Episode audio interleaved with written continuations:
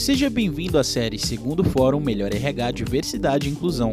Neste episódio, você vai acompanhar o painel Diversidade não é diferencial. O custo reputacional de quem ainda não entendeu a mudança é alto. A economia americana, por exemplo, perde cerca de 23 trilhões de dólares todos os anos em consequência da falta de diversidade em suas empresas. A mesma causa também resulta em outros 70 trilhões perdidos por produtividade.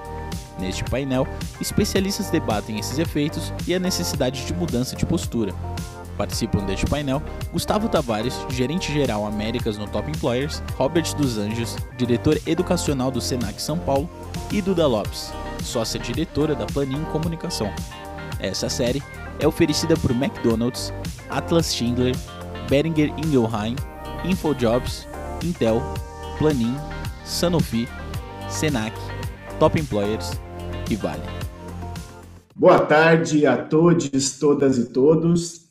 Uh, quero dar as boas-vindas ao quarto painel do, do Fórum Melhor RH de Diversidade e Inclusão. Uh, o tema da, desse nosso painel é Diversidade não é um diferencial. O custo reputacional de quem ainda não entendeu a mudança. Uh, eu me chamo Robert dos Anjos, eu divido esse painel com a Duda Lopes, minha colega, e com o Gustavo Tavares, que daqui a pouquinho vão se apresentar e contar um pouquinho mais sobre eles. Uh, eu sou um homem branco, uso barba e cabelo, tenho cabelos castanhos, tenho cabelo comprido e estou usando coque, armações azuis nos meus óculos, Uh, uso uma camisa branca de, de, mangas curtas e tenho os braços tatuados. Para vocês me conhecerem um pouquinho mais, eu sou psicólogo, tenho um MBA em gestão empresarial e uma especialização em, em gestão escolar. Atuo há 18 anos no mercado corporativo e terceiro setor, em desenvolvimento humano e educação profissional. E tenho a felicidade de atuar quase 14 anos no SENAC, onde eu atuei desde sala de aula como professor até a gestão. Atualmente eu sou diretor do Senac de Mogi Guaçu, aqui no interior de São Paulo, uh, e antes daqui, durante quatro anos, fui diretor do Senac de Registro no Vale do Ribeiro. Uh, mas daqui a pouquinho eu vou contar um pouquinho mais sobre tudo isso. Quero passar a bola para minha colega Duda, poder contar um pouquinho sobre ela e dar continuidade. Boa tarde, Duda. Oiê, boa tarde, tudo bem, Gustavo? Tudo bem, Robert? Obrigada, para mim é um prazer estar aqui com vocês, dividindo esse painel e a gente trocando algumas ideias. Bom, me chamo de Duda, meu nome é Eduarda, tá? mas podem me chamar de Duda. Eu sou uma mulher branca, ah, eu estou vestindo uma blusa laranja, eu tenho, eu uso óculos, então a armação dos meus óculos ele é vermelha, eu tenho cabelo comprido, ele está solto e meu cabelo é escuro. É... Prazer estar aqui com vocês, agradeço muito e eu acho que a gente, eu acho que o painel vai ser um sucesso. A gente vai falar com muita coisa sobre diversidade e trazer bastante case. Passo agora a palavra ah, para o Gustavo, meu colega. Obrigado, Duda. Obrigado, Robert. Um prazer estar aqui com vocês hoje. Meu nome é Gustavo Tavares, sou gerente geral do Top Employers. Top Employers é uma empresa holandesa que certifica práticas de recursos humanos em organizações. Uma delas é diversidade, então, muito feliz de estar aqui com vocês hoje. Eu tenho 47 anos, é, sou um homem branco, cabelos ligeiramente grisalhos, ainda não muito grisalhos, mas um pouquinho grisalhos, né? Cabelo curto, uso barba também, óculos, é uma armação marrom. Estou aqui no escritório Top Employers, uh, de frente para uma janela, então está tá bem claro, está bem iluminado aqui.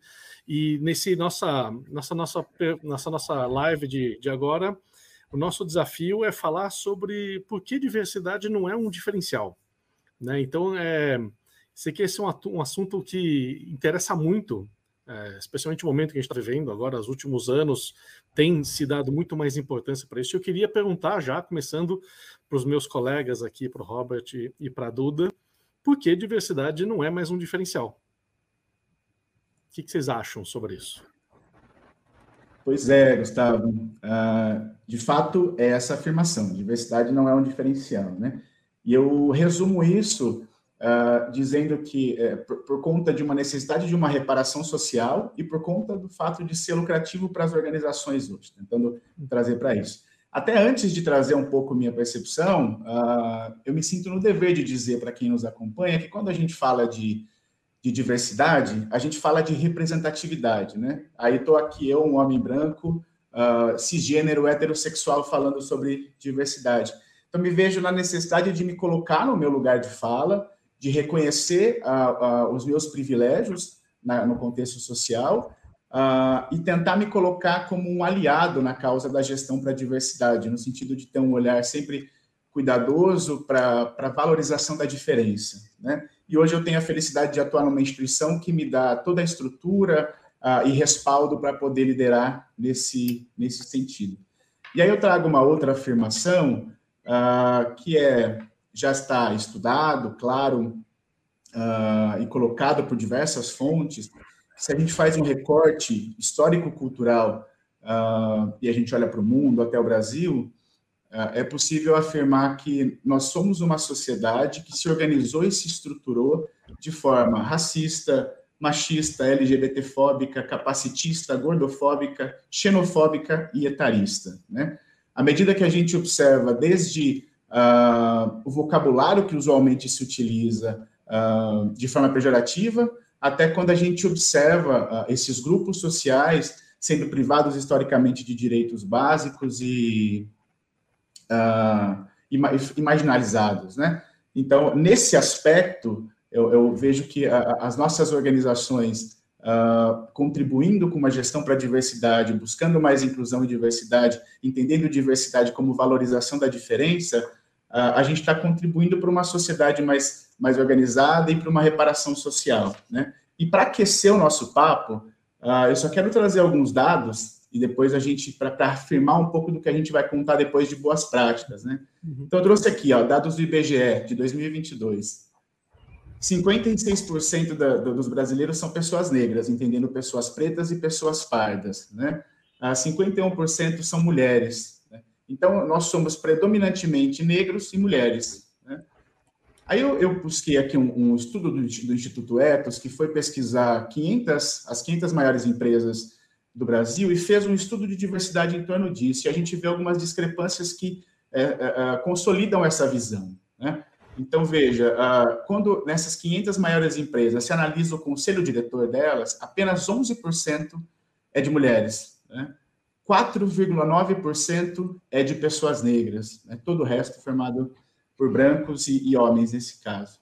Quando a gente vai para o quadro funcional, a gente tem 35% de mulheres e 36% de, de pessoas negras. Aí você vê que isso aumenta, mas ainda assim, como são maioria, ainda não é equivalente, né?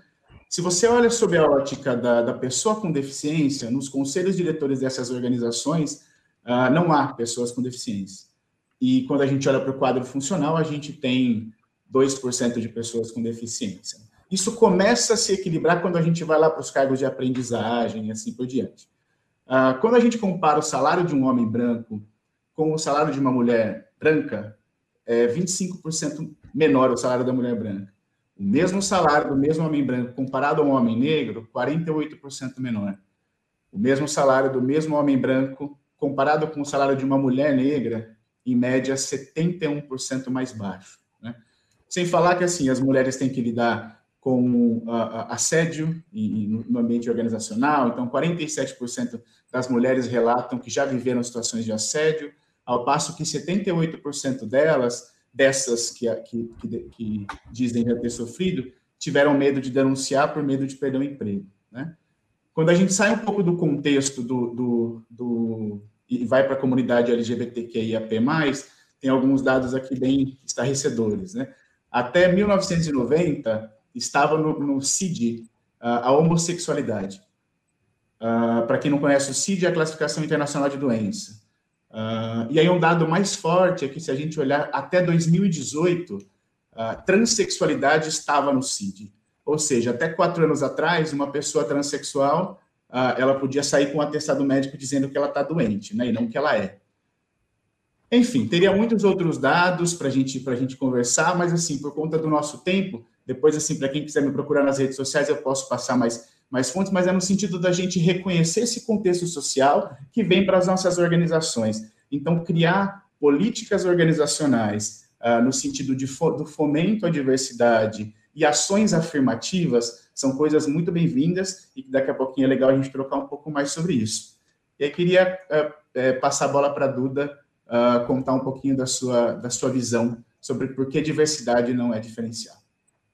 Obrigada, obrigada pelas palavras. Eu acho que assim é, é, foi bastante cirúrgico, uh, Robert, e, e, é isso mesmo, não só nos estudos, mas também no, no, no, dia a dia, né? Eu como mulher, mas também entendo também o meu privilégio como uma mulher branca, uh, hétero, enfim, eu, eu, eu entendo o meu, o, o meu privilégio mas continuo sendo uma mulher num país, enfim, né, falando aqui um pouquinho, trazendo aí o recorte, um, um país uh, que nós, nós sabemos, né, culturalmente, nós temos aí uh, o machismo imperando, e, mas eu, eu, eu, tendo a dizer que as coisas estão uh, relativamente melhores, né, é, relativamente, porque a gente sabe notícias, enfim, eu sou jornalista, eu esqueci, acabei de apresentar, sou sócio-diretor da Planin, mas a, a gente vê muitas notícias aí de um, de um crescimento aí, por exemplo, de um, de um feminicídio.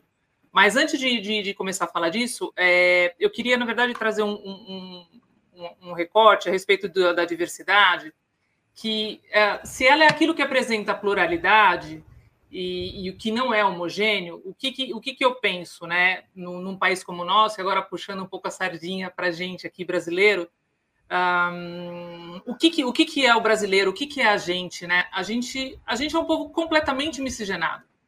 Então, um, a questão da diversidade, eu entendo, para o brasileiro, ela deveria ser muito mais um, muito mais fácil de digestão. E, e eu acho que é isso que me entristece no tema porque se nós temos uma maioria de, de, negros, de pessoas negras, se nós temos maioria de mulheres, se, se nós temos aí, um, óbvio que a nossa, a nossa visão, né, que nós somos educados, é, é, é eurocentrista, mas independente disso, é, se você coloca o seu nariz na janela, você vai ver o quão diferente nós somos em tudo, né? E isso que é a riqueza, eu acho, do nosso país, da nossa cultura.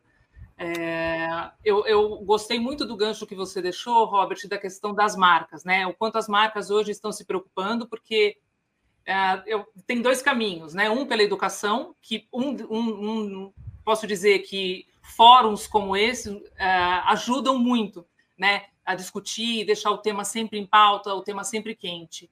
E o outro é pelo bolso, que eu costumo falar. Então, as grandes marcas elas acabam puxando as médias e pequenas empresas para isso. E, e as pessoas acabam, na verdade, quando elas já estão atentas ao tema, elas também se atentam às marcas que elas vão querer adquirir ou não, se ela realmente pensa ou não em diversidade. Né? E, e eu acho que isso é o, é, é, é, o que se fecha, é o que a gente pode levar de melhor. A educação sobre o tema e a questão do bolso. Você fala, poxa, grande marca, e aí? Vamos ou não vamos? Vamos entrar nisso ou não? A gente precisa de vocês. E aí, é essa comunhão que eu acho que a gente pode ter um resultado ah, bastante interessante e, e, melhorando a visão de, de todos. Deixa a palavra aqui para o. Uh, desculpa, acho que eu falei demais. Não, já. Não tem problema, não tem problema. Tá, acho que o importante é justamente isso: é, é dar espaço para a gente colocar as ideias da forma mais estruturada, mais organizada possível. Duda. Obrigado a você e o Robert pelo, pela introdução. O, o, eu trago alguns dados aqui para ajudar a complementar, e acho que vocês tocaram num ponto bastante sensível, que é justamente construção de legado, construção de reputação, porque a gente está olhando, quando a gente olha para a perspectiva das empresas, a gente está olhando para dois aspectos fundamentais aqui. Primeiro, o aspecto da diversidade não ser um diferencial por conta de, da necessidade de inovar. Está né? Tá provado, isso é academicamente provado, que as empresas que têm uma maior representatividade é, nos seus processos de tomada de decisão, não estou falando nem só necessariamente no nível hierárquico de comitê executivo, mas aquelas empresas que têm uma maior representatividade nos processos de tomada de decisão tomam decisões melhores e tomam decisões que são mais fundamentadas. Elas acabam tendo muito melhor uh, uma, uma perenidade do que uma empresa, por exemplo, que toma uma decisão baseada só naqueles vieses inconscientes do, dos comitês executivos e dos grupos, né, de, das minorias que representam e que tentam pensar, extrapolar pela maioria. É, um outro aspecto acho muito importante, acho que você tocou num ponto aqui que é para mim, é claro, né, Duda, quando a gente fala da questão da, do legado que a marca quer ter, do legado que as empresas querem ter, as empresas elas não querem se colocar numa situação excludente, elas querem se colocar numa, numa situação incluente. Né? Então, quando você inclui uh, todos os grupos de todas as, as representatividades, você está mostrando para aquela empresa os valores dela, está colocando para ela também um pouco do que ela representa e qual é a afirmação que ela quer ter na nossa sociedade. Uh, uh, essa é uma visão que a gente acaba trazendo ainda muito do, da escola americana, né, que acabou fazendo de uma forma um pouco mais estruturada, que a gente acaba se inspirando um pouco mais nisso, mas acho que o, a forma como a gente vem trabalhando aqui no Brasil, ela tem uma pitada muito do, da nossa cultura, que acho que é importante a gente ter, então cada vez mais a gente vê é, publicidade mais, mais inclusiva, você vê é, que o planejamento das marcas muito mais inclusivo, você vê produtos específicos desenhados para, né, para essas maiorias que, que são consumidoras e que têm um poder de compra também fantástico, da casa de centenas de bilhões de reais. Né? Então, é importante você tra trazer isso dentro do contexto. Mas também é importante colocar uma perspectiva de é, que mensagem está dando para a sociedade, que mensagem está dando para as para as gerações que estão aqui. Né? Então, uh, eu lembro que no nosso bate-papo de, de, aquecimento a gente fala assim: a realidade uh, das pessoas que nasceram em 1940, 1950 é muito diferente da realidade que a gente tem hoje. Então, um jovem hoje que está entrando na, no mundo, né, com seus uh, 15, 16 anos, que está olhando para o contexto social que está vendo hoje, ele vai encontrar um contexto muito melhor do que eu encontrei quando eu entrei no mercado de trabalho. Quando a gente pega os dados do Top Employers, por exemplo, e, e vê que a nota média numa escala de 0 a 100, em termos de diversidade das empresas aqui no Brasil é 76, a gente tem uma boa e uma má notícia. A boa notícia é que 76 é uma nota bastante razoável em termos de competitividade.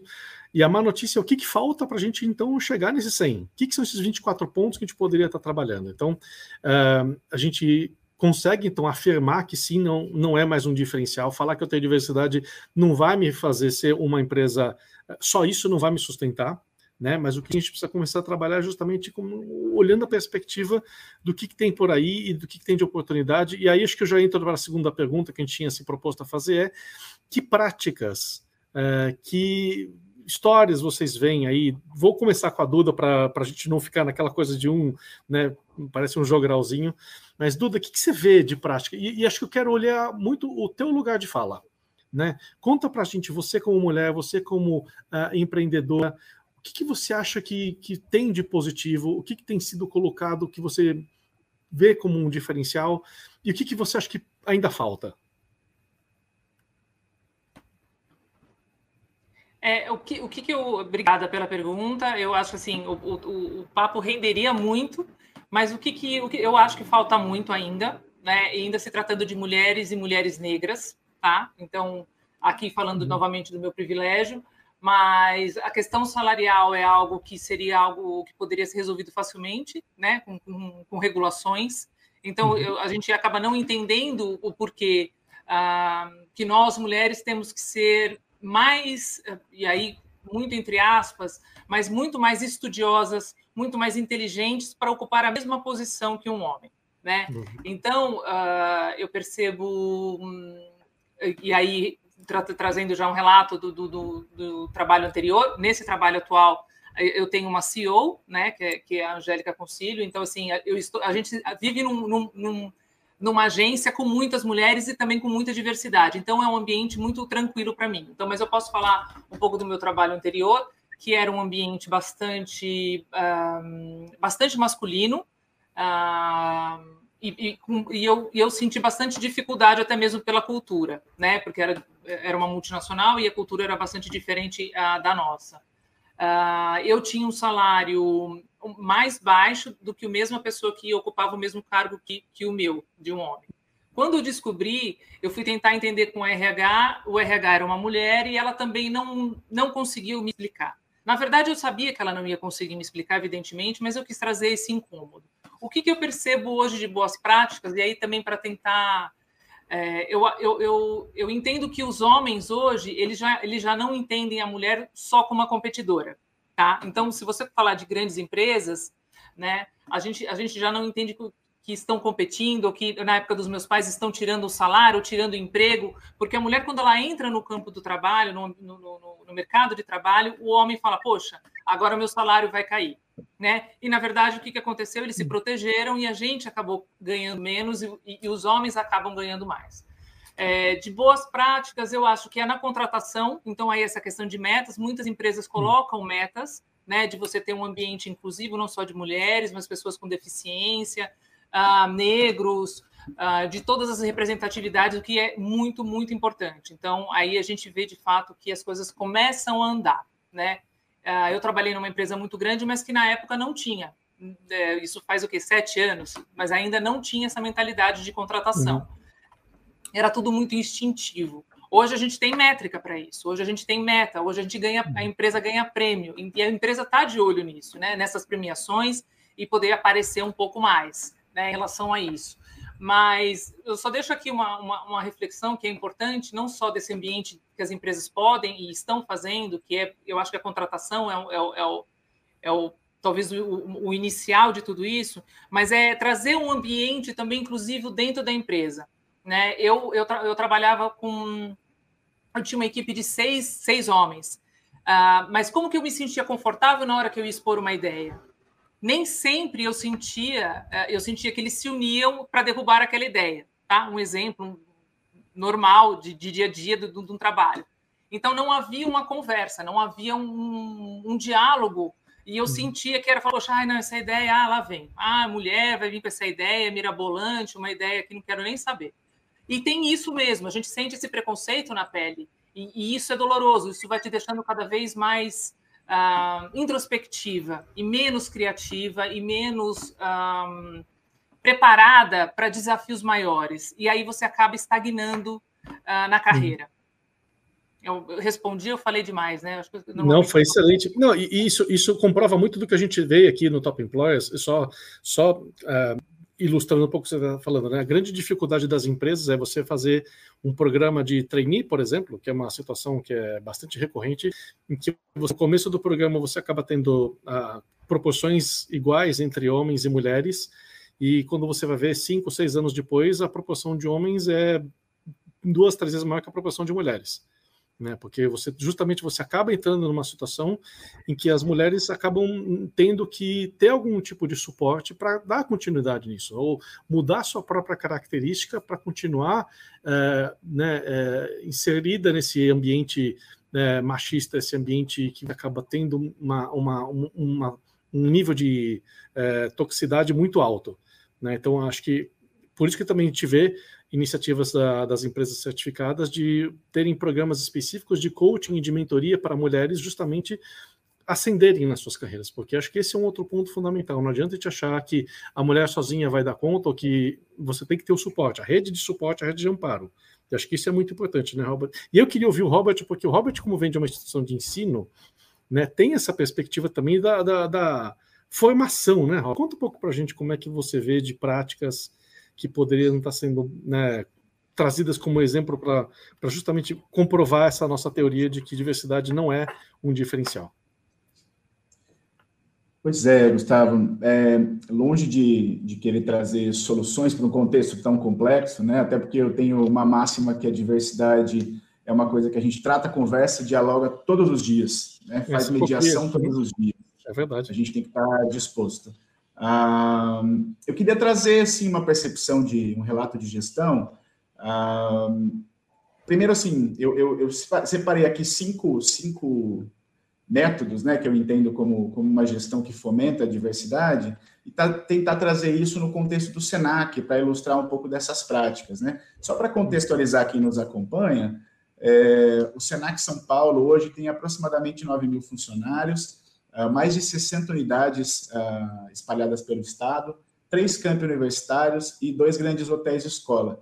Quer dizer, é um ambiente bastante complexo, né, para se pensar em, uma cultura organizacional e a gente vai falar um pouquinho disso. Uh, eu, como comentei no começo, sou diretor do Senac de Mogi Guaçu. Se eu juntar aqui o quadro fixo de funcionários com os terceirizados, a gente tem um trânsito de aproximadamente 150 pessoas por mês na unidade. e a gente oferta quatro, mais de 4 mil vagas para os estudantes aqui anualmente. Então, assim, também é um ambiente bastante complexo para se pensar a diversidade. E aí eu trago essa ótica, olhando para os funcionários da, unidade, da, da, da, da organização e para os, para os alunos, primeiro uh, falando de um posicionamento institucional, sabe? Uh, se você der um Google agora, missão, visão e valores do Senac, você vai identificar que nos valores da, da instituição está lá a inclusão social. Uh, o Senac ele tem um código de ética e de conduta profissional uh, para todos esses 9 mil funcionários. Né? Quer dizer, desde quando você entra na instituição, você toma conhecimento de qual que é a postura uh, e o comportamento que é esperado dentro da instituição, e a gente fala muito sobre o respeito a toda forma de diversidade. Né? no contexto dos alunos, a gente tem diretrizes educacionais, o que a gente chama de, de Senac de Educar, em que a gente entende que transversalmente em todos os cursos a gente aborda a diversidade, a gestão para a diversidade, vivências uh, que esses alunos experimentam dentro do, do SENAC, não só porque isso faz parte dos valores, sim, faz parte dos valores da instituição, mas porque é a realidade dos seres humanos que eles vão encontrar nas organizações quando eles saírem daqui, né? Então, em termos de posicionamento institucional, isso é muito importante para nós líderes que temos esse respaldo para fazer essa gestão, uh, para o mercado, para os alunos e para os funcionários, né? Uh, o segundo ponto, a política de contratação, né, de incentivo à contratação. Eu falei no início sobre a importância das ações afirmativas, né? Então, assim, a lei de cotas é para todos, né? A gente tem desde contratação de pessoas com deficiências, de aprendizes, tem, tem tudo isso para todos. E agora tem algumas organizações que têm que tem feito contratações, é, processos seletivos específicos para pessoa com deficiência, para mulheres, para pessoas negras. Então, são ações afirmativas que fomentam a, a entrada dessas pessoas nas organizações. Né?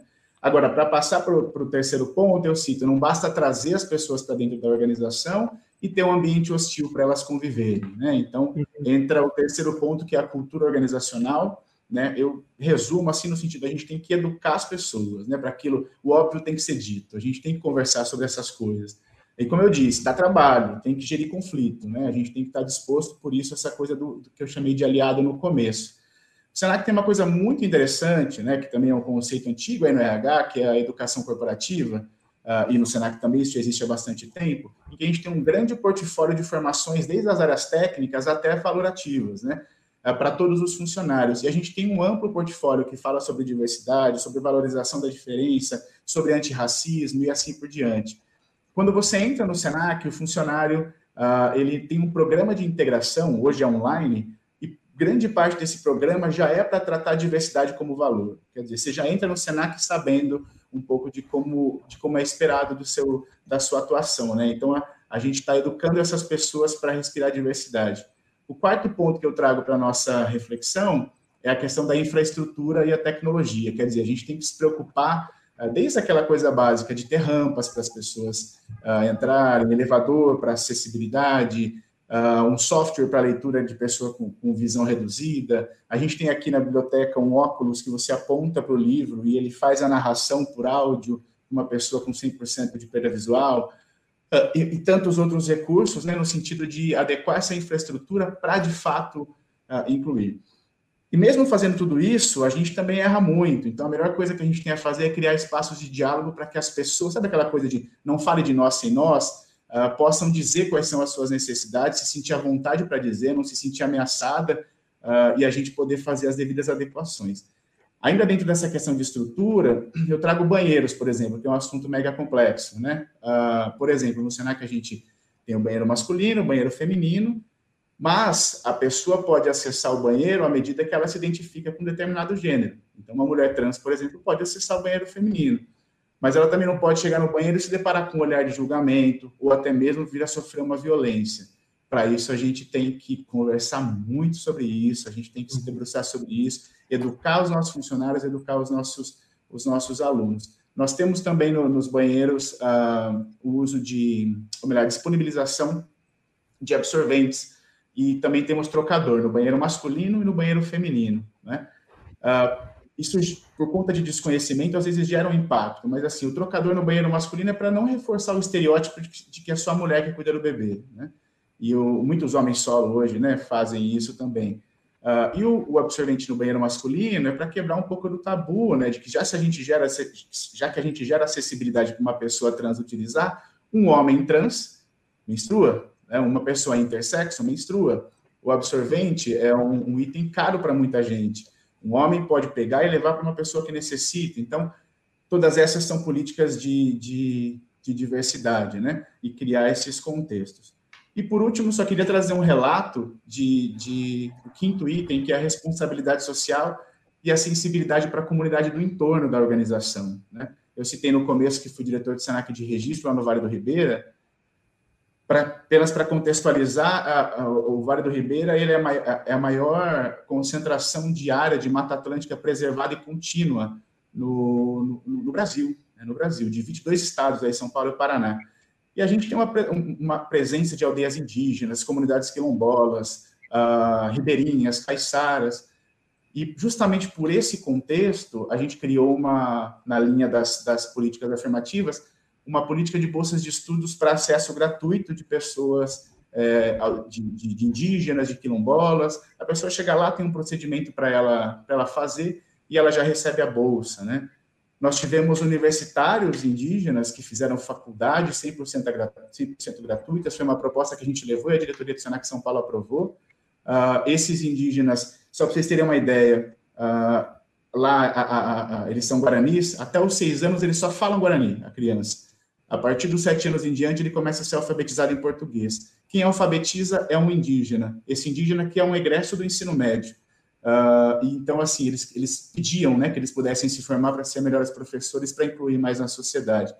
Uh, então, e para fazer isso, quer dizer, tinha a barreira do idioma, tinha uh, dificuldade tecnológica. Então, dentro do programa Senac de, eh, de voluntariado, algumas pessoas voluntárias da, da, própria unidade se candidatavam e eram os anjos, né, que eram as uhum. pessoas que acompanham, até hoje acompanham os universitários para promover essa acessibilidade. Mais ou menos como o Vygotsky chama de zona de desenvolvimento proximal. Primeiro você aprende com o outro, para depois ser, ser, autônomo, né? E é uma, uma coisa que tem dado muito certo. E uma última coisa é que um dos nossos ex-alunos lá na ocasião, indígena, por esse processo de bolsa, veio a ser contratado como professor de turismo dentro do SENAC, para fomentar o turismo étnico, que é uma área lá. Em resumo, então, é, é, trouxe essa, essas cinco referências de, de é, é, método de gestão, que eu acredito particularmente, é um tom que eu dou na minha gestão, e que o SENAC tem essas, essas, esses incentivos neste sentido. E no é, universo das empresas, como é que você vê, Gustavo? É, eu achei muito interessante o que você está trazendo, Roberto, porque tem muito essa, essa questão da conscientização, que eu acho que no final a política é, organizacional, ela, ela, sozinha ela não para em pé, ela não vai conseguir se sustentar. Né? E acho que o, o, o, se você conseguir ter esse, esse amparo da conscientização de ajudar, por exemplo, uma pessoa a entender o que é esperado, o que é o, o, o que, que são uh, as convenções que a gente pode ter em termos de diversidade, né? É, essa conscientização, por exemplo, de, de, coisas que são tão simples, né? É, do ponto de vista de explicar, mas são tão complicadas do ponto de vista da gente é, conceber, né? de, de, de, criar. Por exemplo, tudo isso que você estava comentando agora da questão dos banheiros, para mim, é uma coisa que faz tanto sentido, mas ao mesmo tempo é tão difícil a gente conseguir chegar nisso, né? Conseguir, é, olha, é, é esse, é, esse é o, o, a convenção, né? Por que, que no banheiro nós vamos ter absorvente? Por que nós vamos ter o trocador? Né? Mas conscientizar, a partir do momento que você expõe o aluno a essa situação, a essa realidade, ele já vai entender que aquilo é o, o que ele tem que esperar. E que ele, se ele não encontrar aquilo, por exemplo, no ambiente de trabalho, ele tem que falar: olha, isso aqui não está de acordo com o que a gente vê como melhor prática em termos de diversidade. Eu não me sinto incluído. Não sinto que os meus pares aqui, meus colegas, meus professores, estão sendo incluídos num ambiente que você não tem essa, esse cuidado né, com o entorno. Então, eu acho que isso que você vem trazendo vai muito em linha com o que a gente tem visto, por exemplo, de, do cuidado das empresas em uh, dar visibilidade para essa questão, porque também uh, você fala assim, ah, temos aqui vagas para PCD, mas, pô, mas será que os PCDs eles estão sendo né, vistos por toda a organização, ou eles ficam trabalhando lá num cantinho, né, meio que longe de todo mundo. Não, mas eles têm que estar dentro do, do, do, ambiente de trabalho, eles têm que estar, sabe, todo mundo tem que saber onde eles estão, especialmente que as pessoas têm dificuldade de, de mobilidade essas pessoas precisam estar lá no meio do escritório, essas pessoas precisam estar sendo vistas, porque parte também esse reconhecimento que precisa estar sendo feito, né, das pessoas. Não adianta eu falar assim, ah, eu tenho, cumpro cotas e de repente aquilo lá fica uma coisa só no, no livro, no relatório. É importante dar essa pessoa o reconhecimento, fazer com que essa pessoa se sinta valorizada, né? E, e, e não tem uma, uma, um julgamento de que se aquela pessoa ela é igual ou diferente. Todos nós somos diferentes, né? E, e, e, voltando um pouco do que a gente já falou aqui, né? Todos nós cada vez mais conscientes do, do papel que a gente ocupa, dos privilégios que nós temos, entendemos que somos diferentes e, e somos capazes de ampliar o acolhimento dessas pessoas que precisam estar sendo acolhidas. Então, a, a Duda falou uma coisa que eu, que eu eu acho fundamental. Está sendo discutido agora no Congresso Nacional a questão de você uma obrigatoriedade de abrir as faixas salariais. É, quando a gente conversa com colegas de remuneração, ainda existe uma certa resistência de você estar tá abrindo um dado que é um dado né, privado, é um dado confidencial. Pô, eu não quero que a minha informação de salário esteja circulando por aí, ou quanto eu ganho, quanto né, ganho as pessoas que trabalham comigo. Mas, por outro lado, a gente só vai conseguir neutralizar essa questão da diferença salarial por gênero se essa informação estiver aberta. Então, a gente tem que entender que existe uma, uma preocupação de a gente quer preservar a, a confidencialidade de um dado ou o que, que, é pior? A gente não tendo essa diferença né, ou, ou, ou, manter a confidencialidade do dado do salário. Eu acho que a gente faz um, um mal pior para a sociedade é, perpetuando essa diferença salarial entre homens e mulheres, entre brancos e negros, é, entre pessoas de origem social distinta, porque a gente vai começa a abrir aqui, vai longe, né, os porquês das diferenças salariais.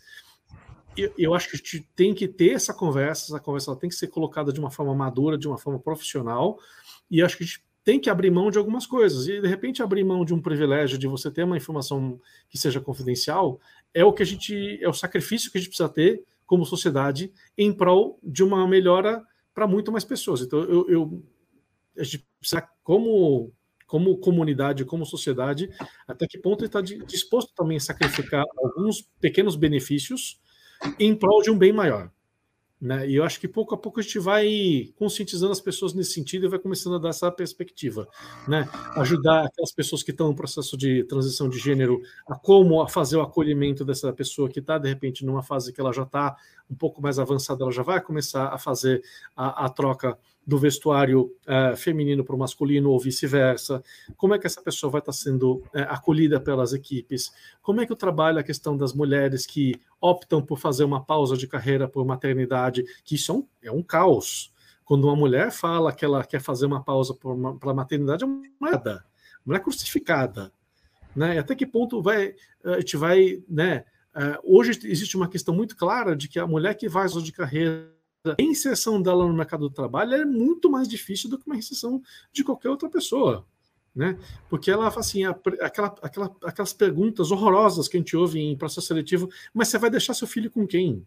Né? Então a gente precisa eliminar esse tipo de viés, eliminar esse tipo de, de, de questão, dar uma perspectiva muito mais de entender que aquilo está sendo trabalhado e que a empresa pode estar tá ajudando naquele processo do que colocar aquilo como um empecilho. Né? Então a gente vê isso uma perspectiva muito diferente. Eu, eu sei que a gente está meio que encaminhando para o final, eu não sei até que ponto. Uh, eu queria, de novo, Duda, eu, eu, eu quero muito ouvir a tua perspectiva, porque você tem esse, esse lado do, de ter vivido coisas muito uh, emblemáticas. Né? E, e, a gente tem três minutos aqui, obrigado pela organização, já me confirmou aqui. Antes da gente passar para você, Duda, eu queria só fazer um lembrete, por favor, pessoal, aqui no cantinho, vocês têm aqui o QR Code da, da, da Casa Hope, por favor, façam sua doação, ajude essas crianças que estão num, num, tratamento de câncer, ajudem essas crianças a vencer a batalha com o câncer. Então, por favor, não deixe de, de cooperar, não deixe de dar sua contribuição, Duda, por favor queria ouvir um pouquinho de você. Já nesses três minutos, você já quer fazer um, um, encaminhamento e uma mensagem final também, por favor. Ah, eu acho que vale, e assim, eu, eu independentemente da, das, das, das, situações que eu acabei vivendo, sendo mulher, ah, e, e num ambiente muito, muito machista, ah, e, e, passei pelas minhas dificuldades, ah, tive, tive Uh, pessoas ótimas ao meu lado, né? A gente costuma falar que esse ambiente machista, mas eu tenho amigos héteros também ótimos também uh, que me ajudaram muito, que conversaram muito comigo, que me apoiaram e falando assim, Duda, a tua inteligência não tem a ver com gênero, por favor, não acredite nisso. Né? Então, isso uhum. também é muito importante, essa rede de apoio, quando você está num ambiente machista e você compartilha. O que, que eu só queria compor a tua fala, uh, Gustavo, é que eu costumo falar assim, a, a conta do tabu, ela chega. Então, uhum. todo assunto que ele vira um tabu, ele, a conta vai chegar. E hoje a gente tem aí, nós, uma sociedade uh, que, com muita dificuldade, conversa sobre essas coisas, sejam com seus pares, sejam com seus pais, sejam com jovens. Então, o um ambiente onde o Robert vive, né, que na verdade é o ambiente educacional, uh, é, é, é, o que eu acredito que vai sair o, o melhor. Né? É, é nesse ambiente uh, já inclusivo, já pensando na inclusão uhum. uh, e que os assuntos não sejam tabus, né? E, e, conversem, conversem, troquem ideias, porque tem muita gente bacana e ainda bem que tem muito mais gente bacana. Não, e, e, eu, e você falou do negócio que é a gente fala muito do nativo digital, a gente fala do nativo diverso já, do nativo inclusivo, né? Acho que você cravou agora, Duda. Obrigado pela tua contribuição. Robert, por favor para a gente estar tá caminhando para o fim aqui pelo tempo, né? Vou dar um último exemplo para fechar minha minha contribuição. Eu tive uma situação uh, com uma funcionária que prestou um processo seletivo, grávida, e ela foi a primeira colocada no processo seletivo de centenas de pessoas que participaram para um cargo de coordenação. Uh, chegou no final, eu me vi na situação de que em três ou quatro meses ela sairia de licença maternidade, então eu contrataria uma pessoa que ficaria cinco, seis meses fora.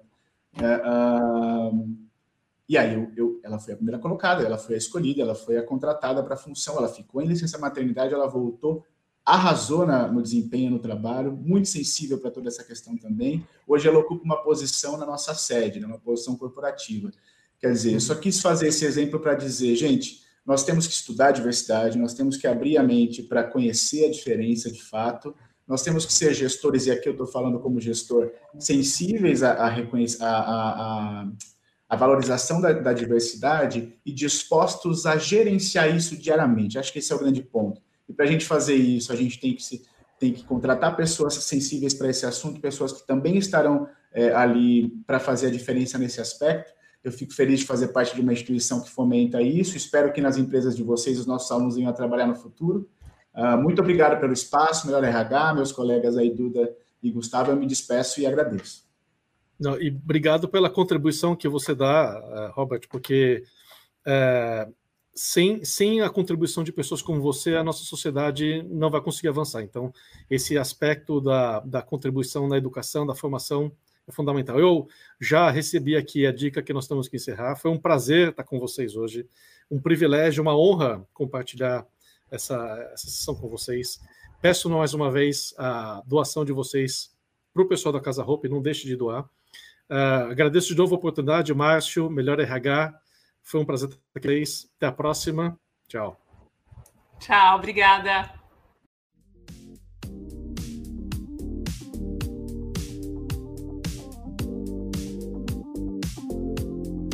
Você acompanhou mais um episódio da série Terceiro Fórum Melhor RH Diversidade e Inclusão. Confira a série completa em 15 episódios. Até a próxima.